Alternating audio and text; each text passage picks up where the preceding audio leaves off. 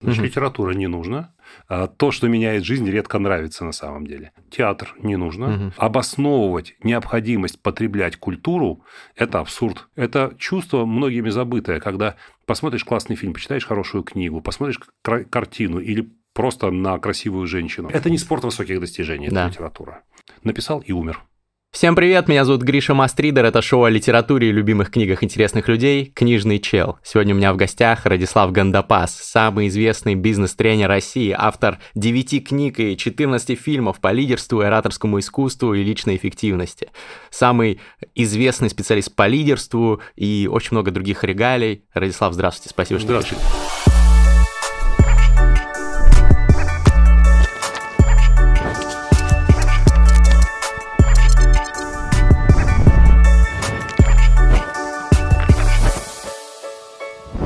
Здравствуйте. Я как раз сегодня зашел на свой собственный сайт и увидел, что ну, информация отстала, книг уже 11 на сегодняшний день, Опа. а я как-то ну, не, редко заглядываю на собственный сайт. Это, это упущение. А, может быть, самая крутая штука вот в списке регалий а, – это 11, 11 позиция в мировом списке топ-30 Global Gurus топ-30, ну, гуру мира. Угу. Ну, а как определяют, кстати, вот Там 8 параметров, топ. это угу. все объективная история, метрики э, на сайте э, топ-30 э, Global Gurus есть описание методики, там анонимность и так далее. Нельзя туда подать свою кандидатуру, они только сами находят. За тебя голосуют, то есть, соответственно, а, Голосовалка – это только один из восьми, угу. и оно не сильно влияет. То есть, максимум 5% успеха – это поддержка аудитории. И я, кстати, ей не воспользовался, я постыдился, и поэтому, mm. может быть, позиция была бы и выше. Но к чему, к чему сей сказ? Моя книга вышла на английском языке, э, аудитория расширилась. Если бы моя книга выходила только на локальных языках, таких как русский, латышский, э, э, там, болгарский, сейчас на монгольском языке готовится моя книга к выходу, то мировой известности не было, была бы локальная. Это список мировой. И просто, просто обо мне не узнали бы люди, да, потому что у меня нет англоязычного, ну, такого зычного англоязычного YouTube-канала, какого-нибудь там, не знаю, канала коммуникации, каких-то соцсетей. А книга стала мостом между мной и э, мировой индустрией. Ну, книги, видите, сколько у книг разных плюс. Поговорим, конечно, сегодня и про ваши любимые книги, и про книги, которые вы рекомендуете, которые на вас повлияли. А, кстати, интересно, а кто номер один в этом списке гуру? Каждый год список обновляется. Угу. Я в нем уже третий год, был на 30-й позиции, потом на 27-й, потом скакнул на 11-ю, для, вот, к моему огромному удивлению. А, как правило, там имена нам неизвестные. То есть это, это бизнес-коучи какие-то? Да, или... да. Там э, в прошлом году был Джон Максвелл, создатель института Leadership, Maxwell Leadership Institute. Угу. В этом списке Тони Робинс, в этом списке Робин Шарма, в этом списке Саймон Синек. Понятно, ну, уважаемый. Да. Кто-то надо мной, кто-то подо мной.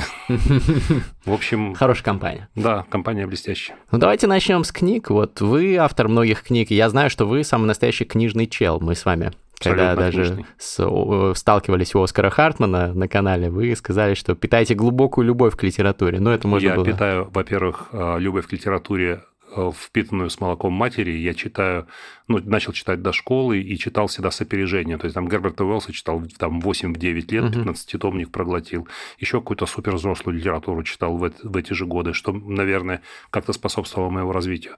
Неудивительно, что я поступил на филфак университета и преподавал язык и литературу в школе. Долго это было? А в школе я работал года два. Потом я пошел дальше, там, на позицию заместителя директора Дома ученых меня пригласили. Это было интереснее, масштабней. А, но сейчас, когда я работаю с аудиторией, ну, вот сейчас ехал в машине сюда, мне звонили, там, чтобы со мной обсудить ближайшее мое выступление, там будет через три недели, будет 800 человек. Она говорит, может быть, 900, 800, 900, такая нормальная аудитория. Мне, мне говорят, Радислав, сколько ты выступаешь? Я говорю, ну, от часа до 8. Это 8 часов на 800 угу. человек. А как ты, ну, как ты вообще себя чувствуешь да. там? Ты не боишься? Я говорю, ребята, я с детьми работал, лучше. Самое сложное. Чего мне бояться, конечно. Это, это самая сложная аудитория детская. Угу. И после школы такая закалка, такая прививка, что потом ничего не страшно. Понятно. Ну вот э, вы такую оду литературе э, озвучили сейчас, что любите с детства, зачитываетесь и так далее. Ну, у многих людей есть такой стереотип, в том числе у предпринимателей и э, там, ваших потенциальных клиентов или действующих клиентов, что художественная литература, например, это что-то такое для развлечения, что-то не обязательное. Да. Ну вот читать, да, действительно, книги, которые помогают прокачивать свой бизнес, какие-то по маркетингу, может быть, по продажам, или просто нон-фикшн, который э, развивает э, твой кругозор, вот это можно читать, а художка — это так баловство очень Совершенно много. верно. У меня даже была идея написать книгу, которая называется «Ненужность культуры». Культура – это то, что не нужно. А давайте mm-hmm. продолжать этот список. Что еще не нужно? Значит, mm-hmm. литература не нужна, театр не нужно, mm-hmm. кино нужно, потому что, ну а где же еще мы будем а, смотреть Марвел? Не нужно пропускать женщину вперед. Ну, смысл. Mm-hmm да, не нужно носить красивую одежду. Нужно носить одежду тупо удобную. И вообще стирать не обязательно, потому что пятна, если это внешнее, ну просто что-то пролил, да, стирать не нужно, потому что, ну это же никак не влияет на ощущение. Если поцарапал крыло машины, на скорость не влияет, можно ездить, правильно? Но это же не нужно все. Но вы доводите до абсурда Мы сейчас снесем 80% угу. того, чем жив человек, просто снесем и вернемся в первобытный лес. Я не, я не найду ни одного аргумента в пользу чтения художественной литературы, потому что обосновывать необходимость потреблять культуру – это абсурд. Это не изведение культуры до прагматических мотивов, а это, ну, а, зач, а зачем ты книги покупаешь? А так дешевле я, э, этого, ну, за, за, я траву застрачиваю. В, это, так, это выгоднее, чем покупать гильзы от папирос. Да, или папиросную бумагу. Это ж так получается, да? Типа, читайте Толстого, потому что это развивает мозг. Абсурд ну, где Толстой и где вот этот, этот мозг, где так, эти задачи. А, а как надо? Читайте Толстого, потому что... Никак, никак не читайте, не читайте. Культура. Если можете не читать, не читайте, пожалуйста. Ну, вот Если... большинство так и делает, и меня это, конечно, удручает, как любителя чтения. Поэтому э, вот я зачастую спрашиваю у спикеров, э, которые приходят ко мне, обосновать, э, может быть, поддержать какими-то дополнительными аргументами вот эту позицию о необходимости чтения. То есть вы говорите, что это часть культуры, это что-то, без чего мы можем обойтись. быть может, обезьяна может обойтись без литературы вообще угу. легко. Ну, то есть мы перестаем быть людьми, вы намекаете на Культура это. это единственное, это единственное, что отличает человека от животного. Но э, резонный тогда может возникнуть контраргумент. Э, культура там бывает многогранная. Вот даже те же фильмы Марвел, на которые мы смотрим немножко свысока, но тем не менее являются частью культуры. Несомненно. А, и люди, ну, совсем от культуры, наверное, не, не отказывается никто. В том или ином э, медиуме потребляют э, мы все должны люди разнести культуру. понятие. тоже тикток, э. Нам, нас могут упрекнуть сейчас. Фу, Марвел не культура, Марвел это, значит, под попкорн, э, поржать, там, развлечься и так далее. А, мы должны разнести понятия. Под культурой понимают иногда выс- высшее достижение человеческой mm-hmm. цивилизации, высшее прям вот пиковая, и там идет дискуссия, это культура или это не культура, там высококультура, да. высокохудожественное что-нибудь.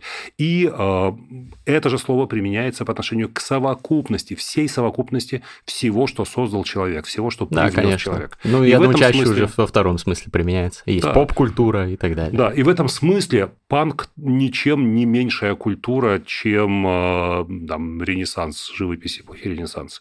Это просто культура, да, безоценочно. А уж там начинается, что выше что ниже, что влево, что вправо. Это ну, вопрос дела вкуса. конечно, да, вопрос. Вот я к чему, что люди отказываются от книг, но, например, смотрят фильмы, смотрят документалки на Netflix по каким-то вопросам, э, тоже развиваются. Я-я-я. Вот-вот, ну, замечательные тоже произведения искусства и м- культуры. Э, соответственно, вопрос может быть, ну, не настолько все плохо, если ты отказываешься от чтения, может быть, все-таки можно получать, э, потреблять культуру в других источниках. Да, есть альтернативные каналы, в частности видео. Видео потреблять легче. Почему?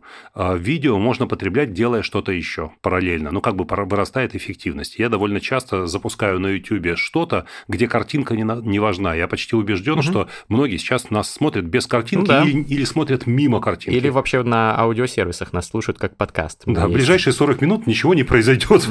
Картинка никак не изменится.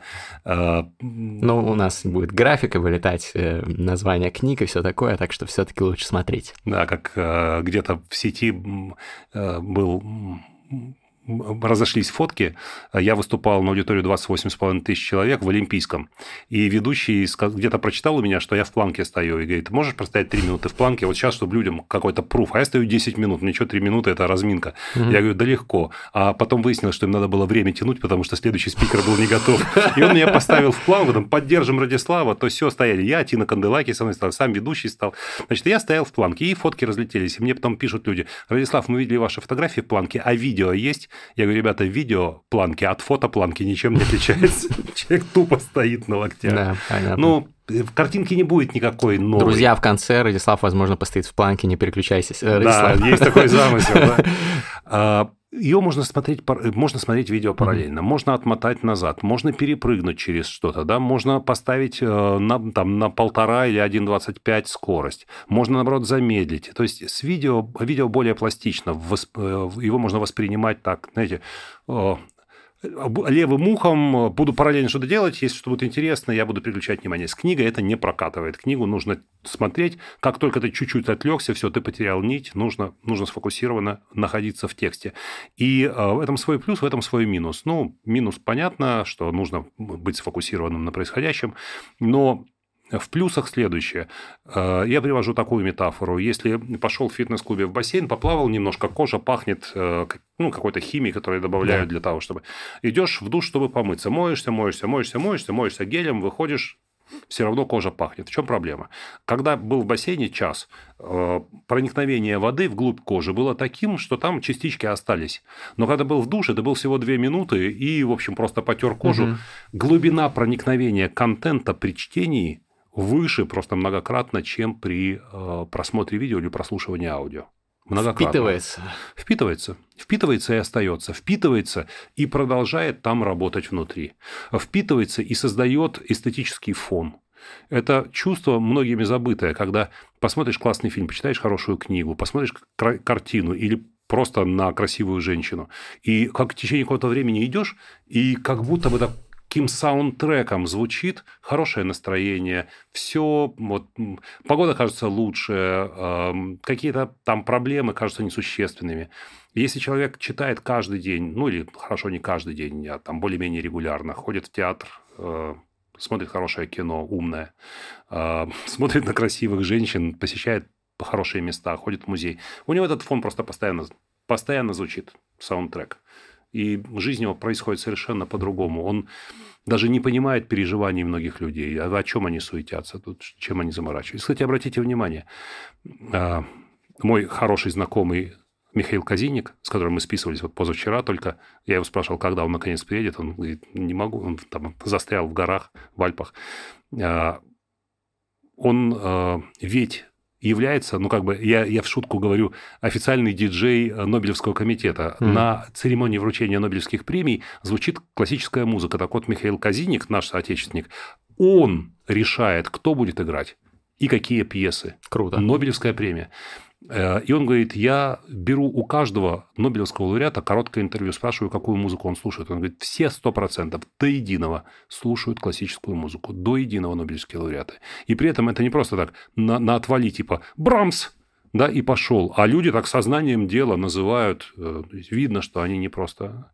Э, так что, кажется, мы опять скатываемся к прагматике, но так или иначе, высокое связано с высоким. Угу.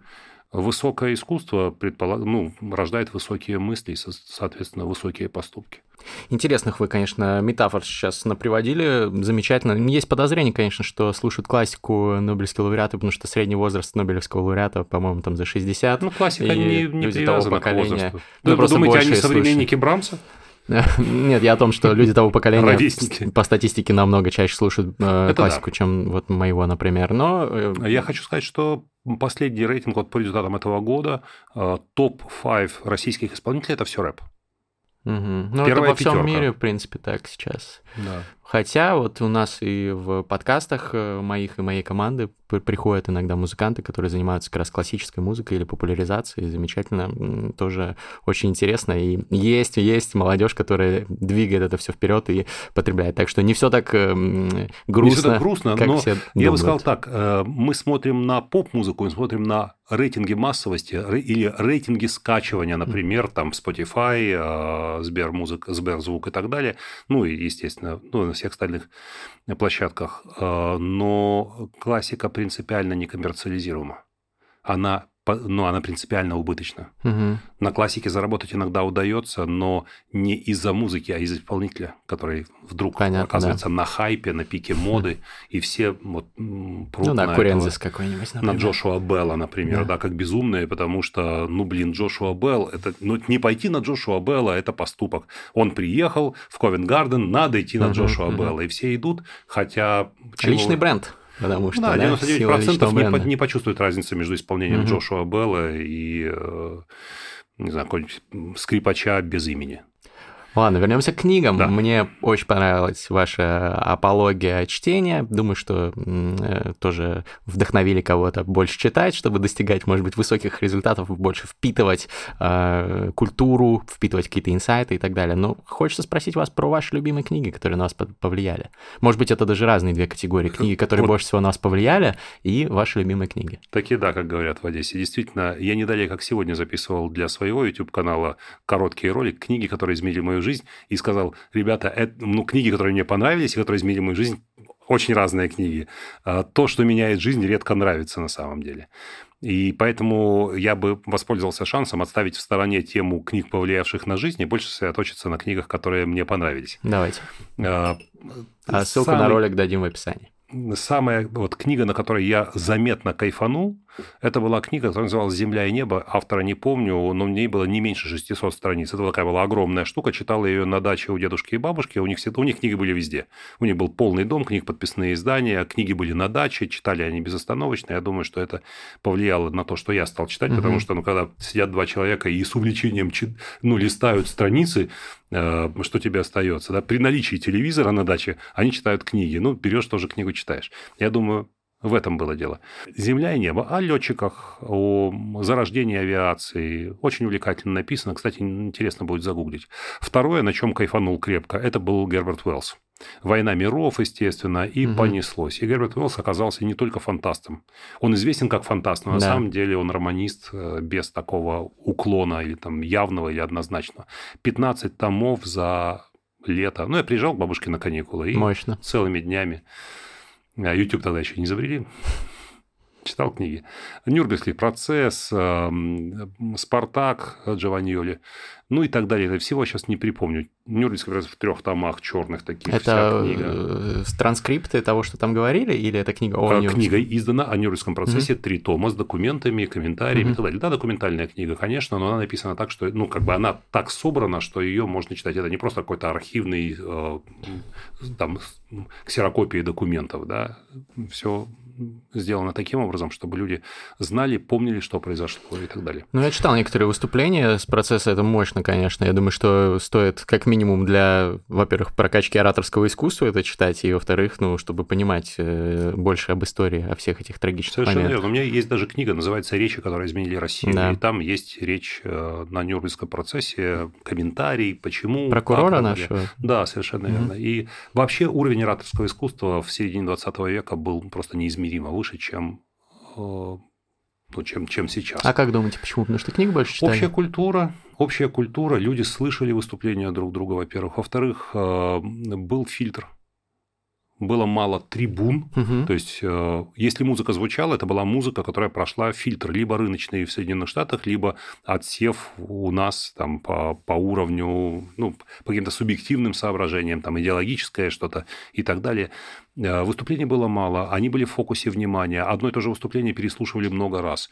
Э, публичное выступление было мощным инструментом влияния, влияния на общественное мнение. А разве сейчас не так? Просто это в Инстаграме, в ТикТоке тоже есть фильтр. Если ты выступаешь как как-то убедительно или захватываешь влияние, внимание людей, то тебя больше смотрят, рекомендуют Там, алгоритмы. Да. Там да. А в реальной жизни сегодня уже политику не нужно выступать перед публикой. Просто ну, незачем. Да. Э, есть более, э, более серьезные площадки по охвату, по воздействию. Митинги как-то перестают быть вообще актуальными. Угу. Митинги нужно делать онлайн-митинги какие-нибудь, наверное. Угу. Действительно, чтение литературы в том смысле, что литература, несомненно, развивает речь развивает словарный запас, развивает э, штрихи, то, что музыка называется штрихи, да, красочность речи, ее выразительность. Это развивает чтение. Причем не чтение там по диагонали на повышенной скорости, а чтение, когда вы вчитываетесь в слова, и, конечно, хорошо бы читать авторов, которые словом владели в совершенстве. Да. То есть, собственно, классиков. Это развивает речь. Вот оратор с неразвитой речью, сколько угодно можно сказать, там, рукой веди вот так, слайды рисуй вот таким шрифтом. Это все будет мимо, потому что у него ну, не, не, некрасивая речь. Ну, не то чтобы некрасивая, красивая здесь слово не очень похоже. Невыразительная. Невыразительная. Угу. А следовательно, он не может воздействовать на аудиторию. И жест, и слайды, и зрительный контакт, да, но речь – это же главное, это же основа выступления. Конечно. А не все эти иллюстрации и комбинации. И сегодня это еще более необходимость обучаться ораторскому искусству увеличилась, потому что ну, все мы практически ведем блоги, записываем сторис, общаемся с, с людьми там в самых разных форматах. Тут и тут интересную надо. наблюдаю я картину, поскольку ораторское искусство было моей главной темой всегда, да. и даже ну, я создал с ассоциацию спикеров СНГ, люди, которые выступают публично профессионально, объединены в ассоциацию. Угу. Там несколько стран, мы растем, часть мирового сообщества профессионального. Меня эта тема всегда очень интересовала, я всегда отслеживал, что происходит. И э, наблюдаю следующее. Мне кажется, что в последние годы, вот буквально там 3-5 лет, пошел вверх, пошел рост качества выступлений. У меня недавно жена получала премию национальную, там на ВДНХ было большое мероприятие торжественное. И на сцену выходили ученые и руководители производственных предприятий, потому что это ну, в области технологий премия. И казалось, что вот должны выйти какие-то кондовые дядечки, которые бур, мур, там что-то мухрю, э, премия, мы, спасибо, угу. жюри, и, и пошли со сцены. Ничего похожего. Все выступления были оригинальные, не было шаблонных, люди говорили от себя, легко, раскрепощенно, свободно, как будто бы с ними поработали тренеры. Все разные, и вот все видите, классные. То есть, может Пошел... быть, не, не все так плохо сейчас да. с культурой выступлений. Мне кажется, есть тренд. Есть угу. тренд улучшения, с чем он связан, понять не могу. И в, то, и в то же время я хочу сказать еще отдельную вещь. Сейчас э, на рынке онлайн-образования появилось несколько звезд, громко заявивших о себе, о которых вчера еще до пандемии да. Да, ни, ни слыхом не слыхивали, кто это, что это, потому что офлайн образование доминировало, онлайн отводилась роль какого-то второстепенного, что ли, а, канала. А теперь, когда ну, все перевернулось с ног на голову онлайн в топе, и пошли звезды. И я смотрю сторис, я смотрю вебинары, я смотрю курс этих людей. Они хороши, они уверены, они отлично работают с камерой, они замечательно чувствуют себя в пространстве, они хорошо работают с визуальной информацией, там всякие тоже есть техно- технические штуки, типа mm-hmm. там они пишут в воздухе, оно появляется. Да. И ну, даже это и не обязательно. И, и стали проводить форумы, на которых люди из этой индустрии онлайн-образования собираются для того, чтобы обменяться своим опытом. И ужас в том, что когда они выходят на сцену, они представляют собой беспомощных совершенно людей, которые не понимают, как жить в пространстве 3D. Ну, как существовать привыкли, в реальном да. зале. Они где-то видели, что надо ходить в зал, они уходят в зал и забывают вернуться на сцену. Они там остаются стоять, потому что, ну, наверное, в том ролике, который они смотрели по выступлению Евгения Черняка, где он ходит по залу, там конец обрезан, где он возвращается, они не возвращаются. Или они пытаются играть с залом, но не умеют этого делать, они не дожидаются отклика зала, потому что, ну, в в онлайне они играют с чатом, они играют с людьми, да. там нет живых. И вдруг выясняется, что ну, ораторское искусство, оно еще развивается не вообще, а строго в том э, контексте, в котором применяется. И будучи в другом контексте, человек теряется и становится... Не... Как, как меня пригласили в школу выступить перед детьми у моей дочери, под одноклассниками детей. У меня спина была мокрая через 15 минут, потому что я вот этот формат забыл, как работает. Живьем. А, живьем. Ну, это было несколько лет назад. Я забыл, как это работает, забыл, как с детьми. Для меня это было вот таким напряжением нечеловеческим. Поэтому э, развивать навык публичной речи придется даже в том случае, если ваша профессия связана с говорением. Понял, понял. Ну, кстати, солидарен. Я тоже э, достаточно регулярно в последнее время выступаю, и когда перед школьниками выступал недавно, это был, наверное, самый такой большой челлендж. Вот я буду внимание. скоро перед школьниками это... тоже пригласили. Mm-hmm. Ну, такая социальная ответственность, там без профита, конечно, mm-hmm. вся эта история. Э, ну, придется попотеть и при подготовке во время выступления.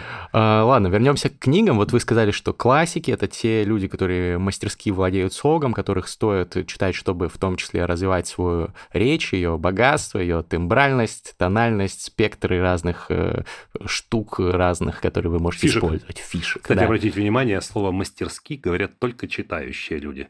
А, Не ну, читающие говорят «мастерски». Ну да, да, ладно.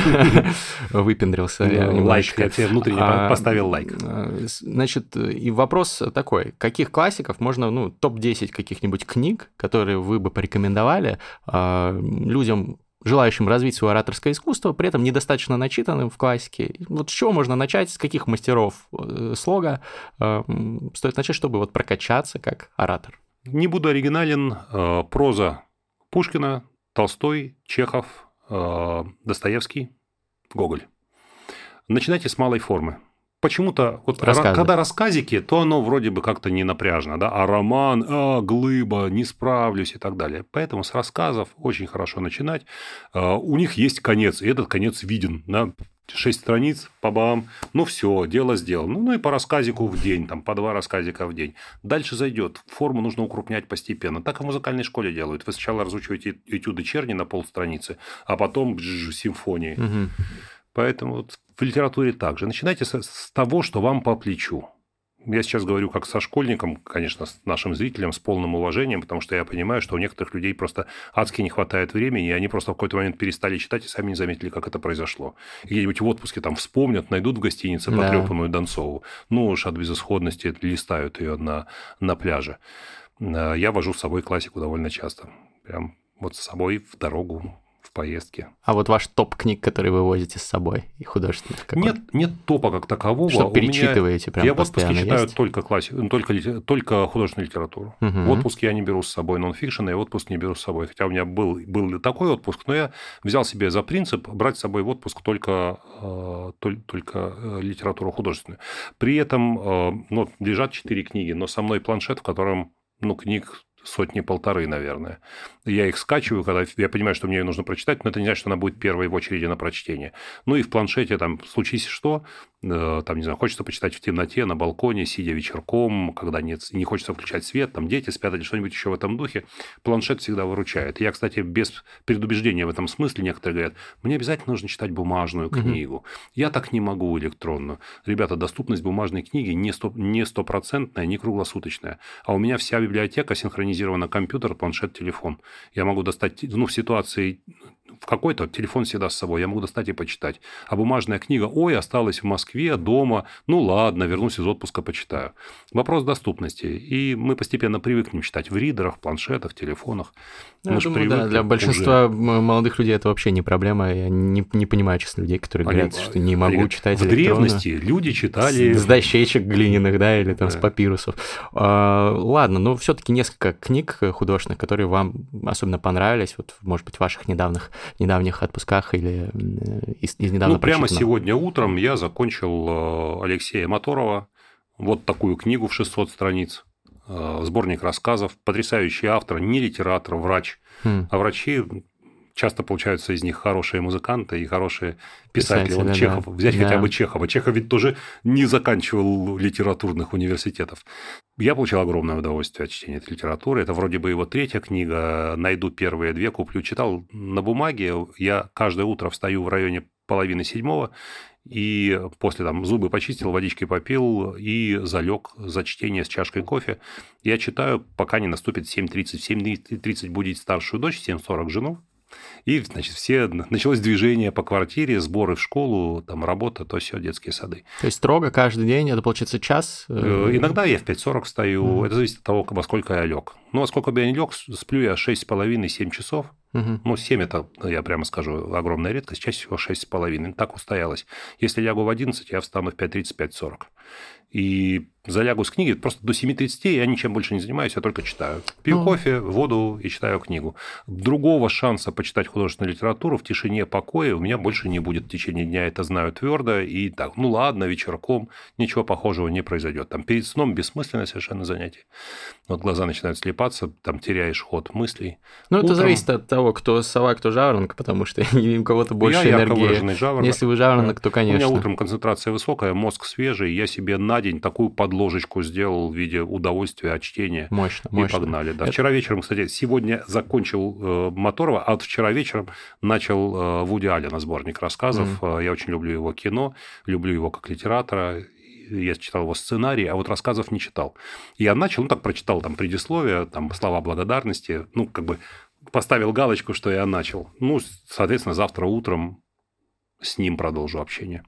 Отлично. Ну вот видите, те, кто пишет, что нет времени и так далее, человек встает неимоверно рано для того, чтобы выделить неприкосновенный да. этот Некоторые слот. делают зарядку, у меня тренировка в 9 утра начинается, то есть тому времени, когда все дети по школам, по садам все разбежались, тренировка с 9 до 10, с 10.30 начинается активная жизнь. Ну, сегодня, правда, было исключение. Сегодня в полдевятого съемочная группа приехала ко мне, и мы сходу Понятно. мы начали работать с утра. Ну, если Радислав Гандапас может читать каждый день, то и вы тоже сможете, потому что большинство Самолет. людей менее э, напряженный график, я думаю, чем у вас. Просто да, неприкосновенное это, время. Это совершенно, это совершенно справедливо. В, в самолетах. Отлично Самолеты, читается да. в самолетах. Согласен. Вот, я обычно там бывает, что и по книге проглатываю, если долгий перелет, поэтому это, конечно, и, замечательно. Э, хочу сказать особо зрителям, самый кайф начинается со второго часа чтения подряд.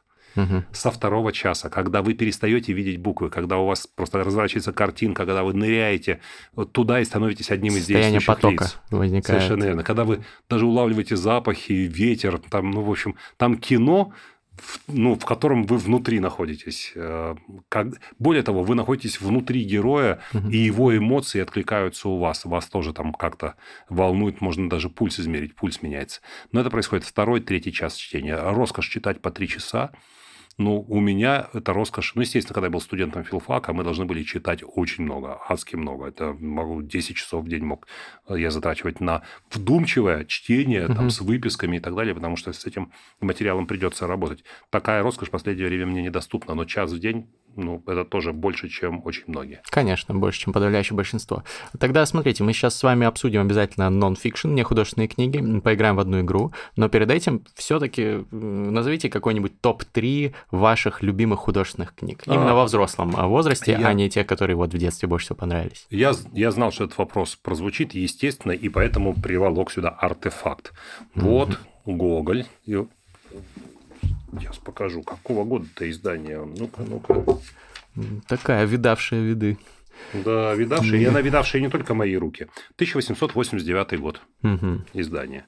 Она прошла несколько рук читателей, но аккуратных читателей, хоть она и в пятнах, не знаю, может, свеча капала сюда угу. в то время, когда электричества еще не было.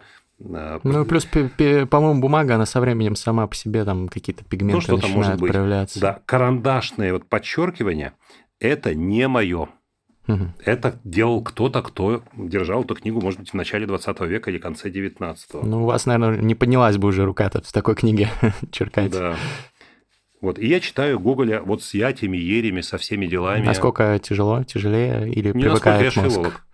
Ну, тем не менее, вы же я больше в... читаете без я яти и ерей. Я в храме на процедуре крещения каком-то взял у священника книгу, которая там что-то, mm-hmm. у него то ли созрение было, что-то, взял у священника, я говорю, он справишься, я говорю, спокойно. Я взял и читал за него. Ну, там громко читал, прямо читал с листа. Класс. А это старославянский, между прочим. То есть со всеми подсточными, насточными uh-huh, знаками, там uh-huh. такая история. Я уж не помню, почему, то ли прикола ради он мне дал книгу, то ли, то ли, то ли что-то у него там случилось, он не мог разглядеть текста. А, так что... А меняется восприятие текста? Вот наверняка же вы читали Гоголя и в обычном, в современной орфографии. Конечно, это как смотреть черно-белое кино раскрашенное. Сейчас же есть технологии, да. которые позволяют раскрасить черно-белое кино, оно получается почти как современное. А смотреть черно-белое, когда он там еще дергается и топер, чтобы играл. Ну, конечно, другой эффект. Когда читаешь текст таким, как писал его автор, ну, какое-то погружение в эпоху происходит. Э, избранные места из переписки с друзьями – это не самое мое любимое произведение Гоголя. Mm-hmm. Конечно, парень был странноватый, и это отразилось в полной мере в да. этом произведении. Но все гении немного не, ну, люди не, не в, в хорошем смысле не в адеквате, а неадекват есть неадекват. Но, э, по сути, любое гениальное произведение тоже неадекват. Адекватность – это, знаете, нормальный человек э, творчеством заниматься не будет, uh-huh. у которого все ровно, да, все хорошо, все стабильно.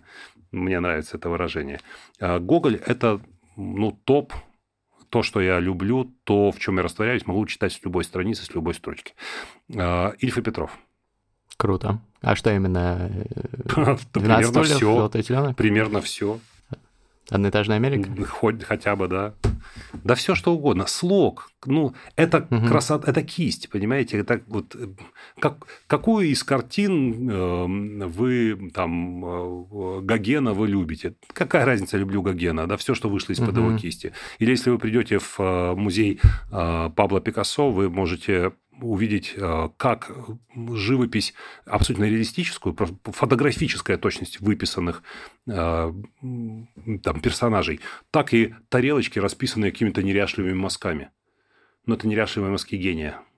Ну, поэтому вот вы любите автора, вы любите угу. все, что вышло из-под пера этого ну, автора. То есть стиль, Хотя, юмор. снова повторю, избранные, выбранные места из переписки с друзьями – это такое произведение на любителя, прямо скажем. Но оно и не художественное. Угу. А, Жванецкий, как автор, но проблема в следующем. Я не могу уйти от его голоса. Я когда читаю любой текст, написанный Жванецким, я слышу его голос. А я не знаю голоса Гоголя, и поэтому мне это помогает. Это позволяет мне интонировать самостоятельно, вот как как, как нужно. А вот Жванецкий мешает мне читать свои произведения. Они все равно получаются в интерпретации Жванецкого. А Зощенко, угу. Аверченко. Угу. Ну, видите, у меня такой закос в сторону иронической литературы, юмористической, да. что ли. Но обратите внимание, что это авторы серьезные. То есть они владеют словом, но они серьезные авторы. А это не хохмачи. Они не такие... Не... Хармс. О, Очень интересно. недооцененный автор. Хармс. Ну, у него, конечно, такие психоделические э, местами. Ну, они, да, они абсолютно психоделические, конечно. Ну, не знаю, с кем сравнить его с Прустом. Невероятный, быть, да, да, человек. Это, ну, это особый этап развития литературы, прямо скажем, и он абсолютно в тренде был того mm-hmm. времени. Э, этот этап развития литературы начала 20 века, он абсолютно прошел бесследно для массового читателя. Он оставил след только в профессиональной среде, не почти угу. только. Там э, было несколько течений литературных, и всех их изучают литературоведы, но практически массовый читатель с ними не знаком. Но мне кажется, сегодня, кстати, снова в тренд э, входят э, тот же Хармс э, и вот всякие панки, экспериментальные тексты и да. расходятся по соцсетям, на самом деле. Правда? Ну, да. Хармс, да. Хармс, может быть, самый из них такой известный. Крученых поменьше, но он тоже ну, оставил да. не, не слабый след. Он экспериментировал очень здорово, и они панки. Они э, делали простые вещи, ну, то есть играли со словом, вроде бы делали простые вещи, но непостижимые. Угу. Но непостижимые. Это, ну, панк не оставляет следа, к сожалению, да, такого заметного, но без него никак. Он, он в любом искусстве присутствует, и в живописи, и, и в литературе. А, поскольку я занимался литературой как филолог, а, бывает, что произведение, которое не доставляет удовольствия, но тем не менее исследовательский интерес представляет. Читаешь книгу, не просто вот, ну, сюжет, то все там, а, а читаешь просто, ну, ломаешь об нее зубы, глаза, об этот текст. Но Например? продолжаешь дальше. Например, как, ну, об какой текст вы Слушай, ломались? Сейчас не вспомню даже. Обо что я последний раз ломал глаза и зубы.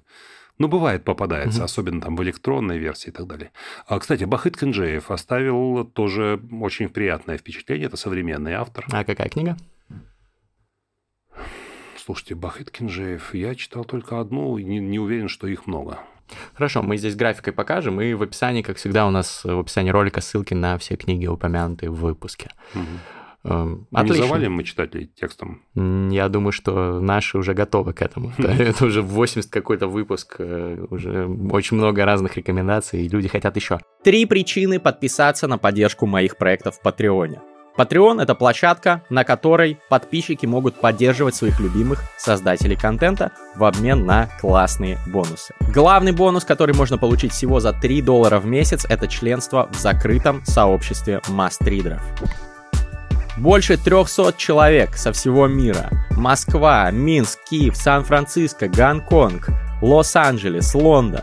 Самые разные люди. Банкиры, блогеры, актеры, певцы, спортсмены, даже профессиональные игроки в покер.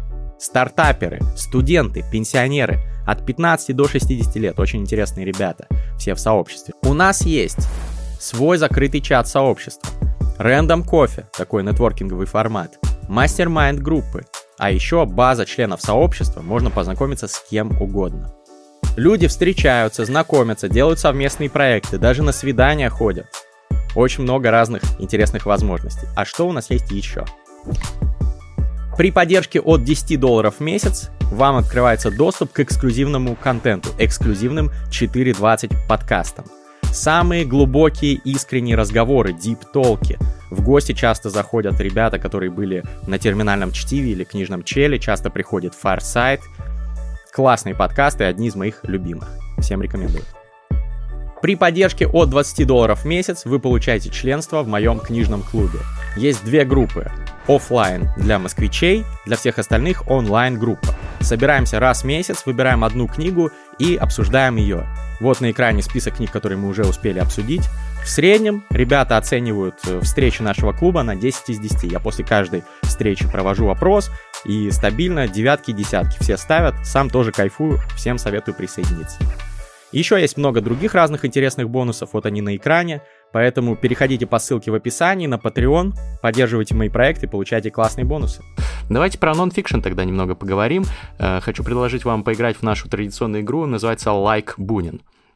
У Бунина был, как известно, э, такой обычай клеймить всех его знаменитых современников какими-то э, едкими, хлесткими кличками. кличками, да, короткими характеристиками. В рубрике «Like Бунин» я прошу гостей э, шоу тоже давать какие-то короткие характеристики, несколько слов или одно предложение. Чем короче, тем лучше. Не обязательно ругать, можно и хвалить. Дать такие характеристики разным интересным деятелям, писателям или мыслителям современных ценностей или э, историческим фигурам. Давайте попробуем. Давайте. Я, так как вы э, гуру глобальный, э, значит, э, коуч, э, автор многих книг по саморазвитию, я вас попрошу тоже охарактеризовать некоторых ваших э, э, известных зарубежных в основном коллег. Давайте начнем с Тони Робинс. Да, и почему-то э, сорвали с языка, я прям хотел угадать. Э, вы знаете, серая, серая лошадка. Объясните. Тони Робинс э, не прост не, и не однослоен, и непонятен для меня я даже не могу как-то высказать свое мнение. И поскольку я сам в этой индустрии работаю, вы не дождетесь от меня типа, боже, это, то-то, это невозможно. Как, ну, музыканту очень сложно э, преклоняться перед другим музыкантом, потому что он из этого же... Вы знаете, как это работает. Просто. Я знаю, как это работает. Более того, я летал специально в Лондон на его большое шоу, посмотреть, как, как все устроено, как устроена сцена, как работает э, весь саппорт и вынес кое-какие там, интересные находки. Он, э, он вывел на стадион тренинг. Это очень, это очень крутая вещь. Это, э, он, он раздвинул рынок, он сделал то, что было, ну, казалось невозможным. И это невозможно до сих пор. Никто этого не делает. Ни один человек не повторяет этого масштаба. Пока в мире. Все уже все поняли, как это работает, но повторить пока никто не может угу. по разным причинам. Это феноменальный успех, это потрясающе но, не знаю, я я скажу, серая лошадка. Ну вот очень многие, я уверен, мои подписчики считают, я сам еще не определился, потому что не читал еще Тони Робинса и не смотрел его выступления, но очень многие считают, что он такой полушарлатан, что да, он умеет заряжать толпу, но что какого-то содержательного за этим ничего не стоит. Ну, э, я всегда как в этих случаях вы? прошу какие-нибудь, э, ну, пруфы в студию, да, ну, дайте конкретику какую-то, что, в чем, в чем вопрос, в чем в какие вопросы к Тони Робинсу, да, что а вы, зачем вы ходите за глубиной на тренинге? За глубиной нужно к книгам обращаться. Вы уверены, что тренинг на 7 тысяч человек должен быть глубоким, философским, психологическим? Вы видели аудиторию, которая туда приходит? Они глубину не потянут. Он делает, ну, Марк Твен говорил, Изысканное вино пьют единицы, воду mm-hmm. пьют все. Я лью воду. Ну, то есть вы намекаете Тони на Робинс то, что это дает... достаточно массовая аудитория, которой нужна просто мотивация пинок под зад. Не, не только мотивация пинок под зад, трансформационные процессы, безусловно, происходят, я это отслеживал, но угу. поскольку я отслеживал трансформационные процессы, я не смог стать объектом трансформации, поскольку был не в том состоянии, но людей, безусловно, ну, то есть сеть завалена тысячами откликов о том, какие изменения произошли в жизни людей. Это позитивные изменения. А, я был на тренинге таком, ну, довольно попсовом, как мне позднее сказали, и э, меня прям уговаривают люди, которые дважды ходили на свидание с судьбой, и говорят, вот это бомба, это топ, это вот то, что... Название нужно. интересно. Да, я, я слетаю, пожалуй, угу. посмотрю, где он там будет в ближайшее время, и слетаю обязательно, мне интересно. Ладно, а, я тоже изучу Тони Робинса, потому что интересная личность, как а, минимум. Встречались дважды, у меня фотки есть угу. с ним, с, там, с моей женой, его жена не прилетела в тот момент. Э, мы не скажу, что близко знакомы, нет, этого не происходит. Возможно, познакомимся.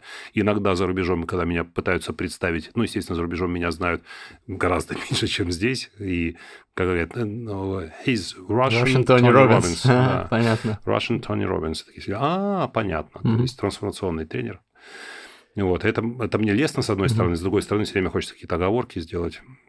Да, ну, двинем дальше. Давайте еще один коллега ваш по списку гуру, э, человек, книги которого я в свое время в школе читал и вдохновлялся ими, э, Робин Шарма. О, вот Робин Шарма э, был человеком, открывшим для меня западный рынок. Когда меня пригласили выступить у него на разогреве здесь, в Москве, как бы я первое отделение, он второе. Интересно, как у рок-музыкантов. Да, совершенно верно. Я это именно так воспринял, и, конечно, ни о ком гонораре не заикнулся, потому что Робин Шарма, его книга «Монах, который продал свой Феррари», это была книга, ну, которая производ... ну, произвела впечатление. Да. А, конечно, но я понимал, как оно шито, угу. как оно скроено и как оно шито. Я понимал, что это довольно старый харизматический шаблон построения книги гуру, где да. автор под видом героя выводит себя, как-то так жеманясь и кокетничая. Но эти все уловки нам известны хорошо, литература ведом. Вот. Но, тем не менее, эта книга, которая произвела огромное впечатление на... Ну, не только впечатление, она произвела действие в мире. И Робин Шарма, да, конечно, был величина. Говорит, у Тони Робинса на разог... Э, у Робина Шарма на разогреве круто. Должен был выступить я, потом брейк, потом он. Но так случилось, что там какая-то задержка произошла и так далее. Ну, короче говоря, он вышел на сцену прямо ко мне. И мы какое-то время были на сцене вместе, был такой короткий диалог. И... Два монаха. Да, совершенно верно. Феррари. Ну, еще между нами есть что-то общее. Вы разница, похожи что даже у меня внешне. около двух метров, а у него около полутора примерно. Mm-hmm. Было так немного комично на сцене. Но я, конечно, задержался на его выступление. И он подошел и говорит, приходи завтра кофе попить. Он говорит, я улетаю что там, в полдень, приходи утром кофе попить ко мне в отель. Он жил в Балчуге. И я, конечно, подорвался, приехал ни свет ни заря попить кофе. Ну, большая часть разговора я разговаривал с его менеджером, большую часть этого диалога. Но, тем не менее, мы встретились, сделали фотки, я не могу их найти, куда-то они делись, фотографии с Робином Шармой. Остались на сцене, но нет фотографий э, из такого личного общения. Э, и он сказал, поехали со мной в тур. Он говорит, я, я, на самом деле я смотрел твое выступление. Он mm-hmm. говорит, я стоял за кулисами и смотрел. Я видел, что ты делаешь залом, я видел, как откликается зал. Э, поехали со мной в тур. Будешь у меня выступать на разогреве в туре большом. Что вы сказали? Я, конечно, сказал да. А потом организаторы тура обанкротились. Mm. И, ну, как бы эта история рассыпалась. Я не писал ему, ну, потому что вряд ли он лично читает все сообщения. Хотя, может быть, глупость. Многие люди думают, что я не читаю сообщения, что это читает какая-то команда. А я, на самом деле, открываю телефон, еду в машине и смотрю директ в Инстаграме или там в Фейсбуке. И люди такие, передайте Радиславу. Я говорю, в смысле передайте Радиславу? Вы разговариваете, да ладно, харе, Радислав сам не читает. Может быть, надо было бы написать, хай, Робин, помнишь ли ты, помнишь ли ты? А поехали в тур. Да? Как знать, может, он скажет, слушай, come on, а поехали в тур. Ну, реально, чего нет? Ну, понятно. Но... И это было бы хорошо. У нас стыкуется, у нас тематика стыкуется, у нас контент стыкуется, у нас не стыкуется стиль и манера. Ну и, кстати, не знаю, мне кажется, что в чем-то я лучше работаю с залом, ну, со сцены, чем-то лучше работаю. Может быть, он потом через три выступления скажет «гони в шею». Или будет, больше, будет подсматривать э, ваши приемчики. Но он меня вдохновил. Угу. Да, ну, может быть, будет обмен нормальный, профессиональный. Он меня вдохновил. Он, он сказал мне, что то, что я делаю, круто. Он человек с мировым именем.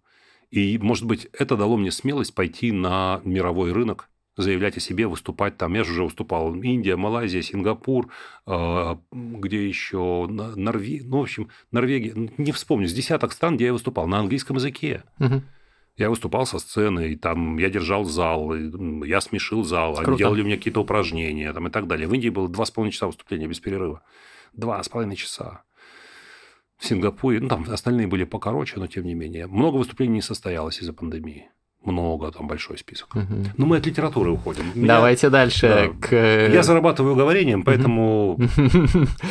Я называю, кстати, всех э, этих персонажей, все они являются авторами книг, поэтому, собственно, вопрос сразу про книги. Советуете которых, ли вы их и книги? И которых при, в России книги.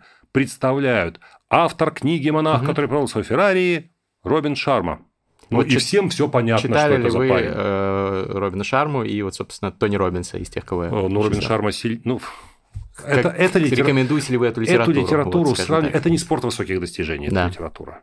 И ее ставить, ну, как бы оценивать там внутри даже довольно странно. Это, это книга, это рекламная прокламация, это э, рекламный ролик угу. текстовый автора, потому что книга дает ему Annette Tripfire, да? Угу. Люди, которые покупают книгу за, там, ну, мои книги стоят в Англии сколько? 10, 10 фунтов, примерно 1000 рублей, да, ну, здесь примерно такие же, такие же цены угу. на, на книги. Человек покупает за 10 фунтов, там, 10 долларов э, книгу, он мало чем рискует, он и читает и понимает, что ему нужно срочно пойти к этому парню э, на коучинг. Его. А это да, уже 400 да, фунтов, да. да. А потом ему нужно пойти в личный, в личный угу. коучинг, а это уже миллион долларов, да. да. И пошло, как бы воронка продаж работает. Угу. Ну, если так цинично говорить. А я не думаю, что кто-то из этих авторов пишет книгу, потому что ему страстно хочется поделиться тем, что он наработал в своей жизни. Он отдает себе отчет, что это часть его маркетинга. И поэтому закладывать в книгу какие-то суперглубокие смыслы вряд ли, вряд ли имеет смысл. Если же мы говорим о книге э, «Семь навыков высокоэффективных людей» Стивена Кови, то Стивен угу. Кови как спикер, конечно, большой вопрос. Но как автор, для него книга была конечным продуктом. Она принесла ему миллионские миллионы, э, высоченный уровень благосостояния. И когда он выступал на сцене, это было, конечно, такой... Стоял и улыбался скромный дядечка, и там пытался что-то объяснять. Ну, его прерывали постоянно аплодисментами после каждого слова, потому что люди были потрясены. Действительно гениальная книга «Семь навыков высокоэффективных людей». А, там есть вопросы тоже к глубине, пожалуйста, можно, да, но эта книга не написана как научное исследование. Но она более практическая, конечно, чем вот Они мотивационные все... вот эти книги. Это книга для массовой аудитории. Mm. Она не... Даже если там была бы глубина, ее редакторы бы оттуда выгребли эту угу. глубину. Ну, мне тоже нравится. Это резко сократило бы аудиторию. Людей. Юваль Ной Харари, угу. глубокий ученый. Угу. Глубокий ученый. Он Поверьте на своих лекциях студентам, он расковыривает глубины с Марианскую впадину. Но книги не такие глубокие. Конечно, он написал три потрясающие книги «21 урок для 21 века», э, значит, э, «Homo Deus» угу. и Sapiens. первое Первый Сапиенс. Сапиенс. Краткая история человечества. Да. Homo Deus и 21 рубль. Все три книги потрясающие, но они умеренно глубокие да. для того, чтобы расширить аудиторию. Книга не должна, если это не научный э, трактат, угу. не должна угу. копать. Понятно. Э, давайте следующий в рубрике «Лайк Бунин» Роберт Киосаки. Ой, Роберт Киосаки, с ним интересная у меня связана история. А, я прочитал его книгу в Москве, когда приехал сюда молодым безусым значит, э, провинциалом с намерением покорить Москву, а значит весь мир. Мне тут же на входе сказали, э, ну, у меня была знакомая, которая изучила мою значит, философию в отношении денег. А она была из очень состоятельной семьи, женой успешного предпринимателя. И я начал значит, рассказывать о том, как я вижу свою будущность. Она сказала, неправильно мыслишь, э, прочитай Киосаки. Я прочитал Киосаки «Бум кирпичом по голове». Там я в метро читал ее. Ну, прям кирпичом по голове – это ну, прям изменило мое представление о том, как устроен мир личных финансов и как выстраивать свою стратегию финансовую. Что заработок не есть конечная цель. Нельзя, заработанные деньги нельзя тратить. Э, cash flow – это только инструмент, с помощью которого ты строишь свое финансовое благополучие. Ну, то есть про активы вот эта вот вся телега, которая Да, него... совершенно. Телега про активы. Но, правда, та модель, которую он в книге описывает с недвижимостью, она работает только в условиях американской системы mm-hmm. кредитования э, в, при нашей кредитной ставке и такой волатильности, это, конечно, бессмыслица абсолютно. Это так не работает, да. А, я купил квартиру, сдал квартиру, но там даже не пахнет какой-то окупаемостью, даже да. близко. Даже в банке не... депозит больше приносит, чем да, ну, квартира обычно. 10, 10 квартир еще как-то, но у людей есть иллюзия того, что они зарабатывают. Хотя, на самом деле, если они посчитают... Э, амортизацию еще. Если они посчитают да. амортизацию, если они посчитают, сколько квартира простаивают и угу. включат это, если они по посчитают инфляцию, выйдет, что так на так. Они, по сути, ну, не, не богатеют, но, но и не разоряются. Но вас поменял инсайт про то, что нужно вот вкладывать в какие-то источники, активы, которые будут приносить вам пассивный да, доход, ну, прост, да? Простая вещь про cash flow. Ну, то есть слово cash flow я услышал первый раз, но это не бог весь что, это просто входящий поток финансовый ну, и так далее. И у меня в голове появилась идея, что зарабатывать это не есть конечный, конечный пункт, что мы зарабатываем это только мы приобретаем, приобретаем инструменты, с помощью которых мы строим ну, благосостояние свое. Угу. Это такая была мысль, ну, при всей ее, в общем, не особой глубине, но тем не менее, она потрясла, может быть, как раз тем, что она на поверхности лежит. А дальше все остальные книги уже как-то наслаивались на это. Я был на его выступлении в Москве. Конечно, я не упустил этой возможности, тем более организаторы меня пригласили, дали вип-билеты мне, жене, мы пошли на выступление, с которого ушли с середины. Потому mm. что, ну, так бывает, когда книга создает э, ожидания, которые спикер не в состоянии оправдать. Мне, например, вот адски не нравится и у него, и у Тони Робинса попытка делегировать. Я пришел на, на четырехдневный тренинг Тони Робинса, он был на сцене полтора дня. Э, остальное время на сцене были его какие-то люди из моей команды. Я не на них пришел. Но все равно, что я пришел бы на концерт, э, ну, не скажем, там, Лепса, а он бы сказал, э, сейчас в первом отделении будут выступать мои ученики, хорошие друзья, потом я спою две песни, потом опять кто-то. Ну, нет, стоп. С Киосаки была примерно та же история. Он выходил красиво, там, выплывал на облаке таким божеством, значит, в двубортном костюме, расхаживал по сцене, э, какие-то какие фразы произносил проповеднического толка, а потом с флипчартом в 6 в шеститысячном крокусе человек стоял с флип-чартом на сцене. С флип, мать его, чартом. Очень странно. Шесть тысяч человек. Даже из третьего ряда не видно, что он там рисует. А он рисует там схемы, таблицы, значит, графики, э, рисует формулы, пишет формулы, причем довольно быстро, перелистывает страницы, пишет формулы, комментирует и так далее. Ну, ребята, так шоу не делается. Ну, Стоп, я пришел на Киосаки, причем выходит, более того, рекламировали Киосаки и Ким. Угу. Ким и Роберт Киосаки. У него потрясающая, яркая, красивая жена, умная тетка. Они вместе делают хорошие вещи.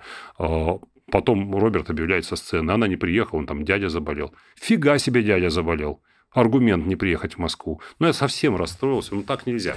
Понятно. Нельзя, нельзя, нельзя обманывать. Ладно. Публика дура, но ее не обманешь, говорил Шаляпин. А, значит, если коротко, в двух словах, то Киосаки это тогда, получается, кто? Ну, не знаю, вот лучше бы я его не видел. Отлично. Пока я его читал, я говорил, Роберт детоп. А, я увидел Роберта, и у меня так стерлась резинкой. Ну, тем более, что книга сделала свое дело, возвращаться к его тексту у меня сейчас нет желания. Окей, теперь автор книг э, культовых из сферы продуктивности, Дэвид Аллен. С Дэвидом Алленом мы тоже лично знакомы, у нас тоже есть фотки, пили с ним, по-моему, а, Вальполичелло классику Он в отеле. занес себе в GTD, интересно, а задачу GTD выпить. стало просто моей, mm-hmm. моим вторым именем, потому mm-hmm. что, конечно, книги по эффективности – это то, на что обращаю внимание в первую очередь. А если еще они подкрепляются каким-то софтом, который я могу использовать, это вообще... Ну, у меня загрузка адская. У меня количество дел, когда я смотрю утром рано в список дел, я думаю, так, ну, тут недели на две. Но это нужно сделать сегодня без вариантов, потому что завтра улетать. И каким-то образом это все происходит. Распределение дел важное, неважное, делегирование, там, все вот, все под GTD пошел, э, это убрал, это добавил, ну, и как-то хоп, еще и какой-то... Еще и приехал сюда к вам поговорить про литературу. Не, ну здорово. Как-то все сладилось. Я сам тоже фанат. У меня как раз есть даже курс по продуктивности на основе подобных систем. Ну, вот. еще один пример. Вот э, Дэвид Аллен, он не особо великий оратор. Угу. У него темперамент довольно сдержанный. И он на сцене. Ну, такое, да, я слушал его подкасты. Яркое угу. явление. Книги сильные, технология прекрасно описана, угу. прекрасно проработана и так далее. Но на сцену он выходит. Вот, чтобы люди, как у Булгакова было, э, на собачку говорящую посмотреть. Пришла из дальней... Люди приходят на собачку говорящую посмотреть. Кстати, и Юваль Харари примерно то же самое. Он на сцене не, не ярок, не увлекателен, mm-hmm. не особо интересен. Понятно. Ну давайте, может быть, э, еще тогда из наших соотечественников Оскар Хартман, человек, который ну, тоже был у меня в шоу. меня на лезвие бритвы буквально пройти по соотечественникам. Вот, Оскар мой Хартман ментор. у вас был недавно, а на днях он выступал у меня на ассоциации спикеров СНГ и потряс профессионалов публичной uh-huh. речи. Оскар Хартман является собой удивительный пример человека, который достиг всего в бизнесе, о чем может мечтать. Ну, я уж не знаю, миллиардами ли исчисляется его состояние, но... Ну, общем, сотни миллионов точно. Ну, крепкий предприниматель, uh-huh. международный и так далее. И когда он выступал, он говорит, что ты хочешь, чтобы я сказал? Я сказал, я хочу, чтобы ты в своем выступлении ответил, ну просто нахрена ты выступаешь перед людьми, имея все, о чем можно мечтать. Да. Красивую жену, там, семья, угу. бизнес. Э, летай по всему миру на джете, наслаждайся коктейлями под сенью пальм. Зачем ты лезешь на сцену? Это стрессовая история, да? Зачем тебе это нужно? Вот, и он дал такой развернутый ответ на час с лишним. И, а конечно... если су- э, коротко суть была, что это распространение каких-то инсайтов или а вот, мира? А вот и нет. нет? А вот Или и то, что так. его это э, заряжает и адреналином. Этим он меня подкупил, да? что он дал неочевидный ответ. Да, и он очевидный, но в чем была бы ценность? Угу. Ответ неочевидный, но искренний. Это было очень интересное выступление. Я понял одну штуку. Оратор не может лукавить на сцене. Это всегда публика чувствует, это да. всегда видно, это угу. всегда валит все. Он должен быть искренним. Тут как в сторис не надо добиваться идеального изображения, угу. не надо репетировать текст. Скажу, вот как сказалось, так сказалось. Угу. С осечкой там в кадр голубь пролетел у тебя, неважно. Да, это... Новая искренность. Факт. Пусть будет честно. Но если ты еще и хорошо готовишь выступление, и ты искренен, то это вообще топ. Ну хорошо, я сам спрошу у Оскара, нахрена ему это, но э, вот ваша, значит, э, если в двух-трех словах его Есть характеристика... видеозапись, доступна членам а, Ассоциации спикеров СНГ в не личном оставил. кабинете. Нет, эту запись нельзя. Хорошо. Мы не можем ее воспроизводить а, в открытую. Значит, два или три слова описания, которые мы поставим сюда вот в графикой про Оскара. Мы про всех вставляем ваши короткие характеристики. Такой молоток. Ну и в обоих смыслах. Молоток да, я понял. как метафора, и, и молоток типа молодец. молодец. Хорошо, замечательно. Ну, а, тогда еще одно имя меня назову. Говорит, Оскар для меня всегда будет самым крутым чуваком в этой индустрии, потому что... И дальше идет что-то, чего я не имею права говорить в микрофон. Хорошо. Но она имеет в виду один его очень большой, такой серьезный, широкий поступок. Большой, широкий. В общем, благородный поступок. А, ну, Оскар у меня тоже огромное уважение вызывает. Скоро он снова придет. Вот э, давно не был на канале, скоро придет. Ждите. Э, Еще одно имя. Э, короткую характеристику, несколько слов в рубрике «Лайк Бунин». Радислав Гандапас. Самое трудное, самое трудное характеризовать самого себя. Говорить о самом себе. Нет ничего сложнее. Это понятно. Я поэтому и как каверзный вопрос вам задаю. Радислав Гандапас – ракета. Почему ракета? Очень он очень быстро, активно поднимается вверх. Но он сжигает очень много топлива. Ракета сжигает просто тонны, вообще не экономичный вид транспорта. Сжигает очень много энергии. Если энергия кончается, он падает на, на поверхность Земли, если он не вырвался на, на орбиту. Угу. А, хорошо и плохо. Ну, самая стремительная карьера на рынке у меня. Ну, нет, нет другой карьеры, нет другого человека, который бы взлетел с такой скоростью, с такой силой и мощью так высоко. Среди публичных спикеров вы имеете ну, среди публичных, ну, вообще в индустрии, mm-hmm. вообще спикерской индустрии. Mm-hmm. Тренинг, коучинг, консалтинг mm-hmm. э, и, собственно, ивент. Э, но никто не знает, э, какой ценой, что было mm-hmm. сожжено на пути, да, что превратилось в дым на этом пути. Никто не знает. И я не знаю. Ну, а, ну не с чем сравнивать, да. Но то, что было сожжено много топлива, это совершенно точно. И совершенно отчетливо понимаю, что я не могу, я не могу жить в планирующем полете. То есть у меня нет не могу встать на крыло и, значит, на восходящих потоках воздуха парить до пенсии там, или до гробовой доски на этом рынке. Я лечу до тех пор, пока из моего сопла рвется пламя. Класс. Класс, замечательная метафора. Ну что, напоследок, э, нужно нам разыграть э, книгу или книги среди наших подписчиков, которые вот про вас напишут свое мнение в рубрике «Лайк Бунин» в комментариях. Мы традиционно просим это сделать всех. Напишите, как вам Радислав, э, можно что-то критичное, Вообще, можно что-то восторженное. знаете ли вы, кто такой Радислав? Ну, я думаю, что очень многие знают, конечно В последнее же. время участились случаи, знакомишься с человеком, он не знает, кто я. Я говорю, в смысле ты не знаешь, кто я? Алло, ты кто? Где ты паспорт покажи. Если не знаете, мы с Радиславом напишем на вас дис, вот, так что берегитесь. Короче говоря, напишите, обязательно ставьте свои контакты, либо email, либо э, юзернейм в Инстаграме в своем комментарии, чтобы мы с вами связались, если вы победите в этом конкурсе. Только ссылку не вставляйте, YouTube не вставляет ссылки, удаляет эти комментарии. Именно юзернейм, именно как вас зовут в Инстаграме. Э, ну что, Радислав, что мы подарим нашим э, зрителям? Ну, мы записываем это видео в канун Нового года. Да. А, я принес книги на подарок, но рука моя потянулась к полке, где стоит несколько авторских экземпляров этого уникального э, литературного произведения. Это книга, календарь. Так. Основные идеи моей книги «Полная же жизнь как бизнес-проект» здесь изложены. В книге есть наклеечки, как любят дети, подростки, Класс. наклейки там есть. И с помощью наклеек можно заполнять этот календарь и менять свою жизнь в течение года по шажочку, по сферам и так далее. Тут mm-hmm. все описано, вся эта механика. Это такой квест. Угу. Я понимаю, сейчас календари на, на, на стенку мало кто вешает, но этот календарь должен работать, он должен жить, он должен чем-то помогать. Звучит интересно. Можно его не вешать на стенку, можно положить его на стол и просто перелистывать угу. каждый месяц страницы, делая соответствующие вклейки. Это потрясающая идея, принадлежащая не мне. Мне принадлежит э, идея, лежащая в основе, но хорошие технологии поработали, сделали вот такой календарь. Так что, поскольку и победитель получит свой приз, очевидно, до начала Нового года, да. он имеет все шансы не просто там с моим автографом бумажечку иметь в распоряжении, а пользоваться им, изменить жизнь, написать мне потом о том, какие были результаты. Замечательно. Оставьте тоже обязательно автограф и книга, я так понимаю. И книга. Но книга будет не моя на этот угу. раз. Вот в качестве подарка будет не моя книга. Мою книгу достать легко. Мой учитель, э, декан филологического факультета Одесского университета Евгений Михайлович Черноиваненко, который учил еще меня в бытность мою студентом, а также как руководитель команды КВН э, давал мне основы актерского мастерства. Я должен сказать, что людям многие говорят, Радислав на сцене хорош, эффективен, потому что он умеет экспромтом шутить с залом. Люди это любят, людям это нравится. Он, под, он подслащивает пилюлю, он трансформационные техники дает, сдобренные шутками, и это всегда очень здорово заходит.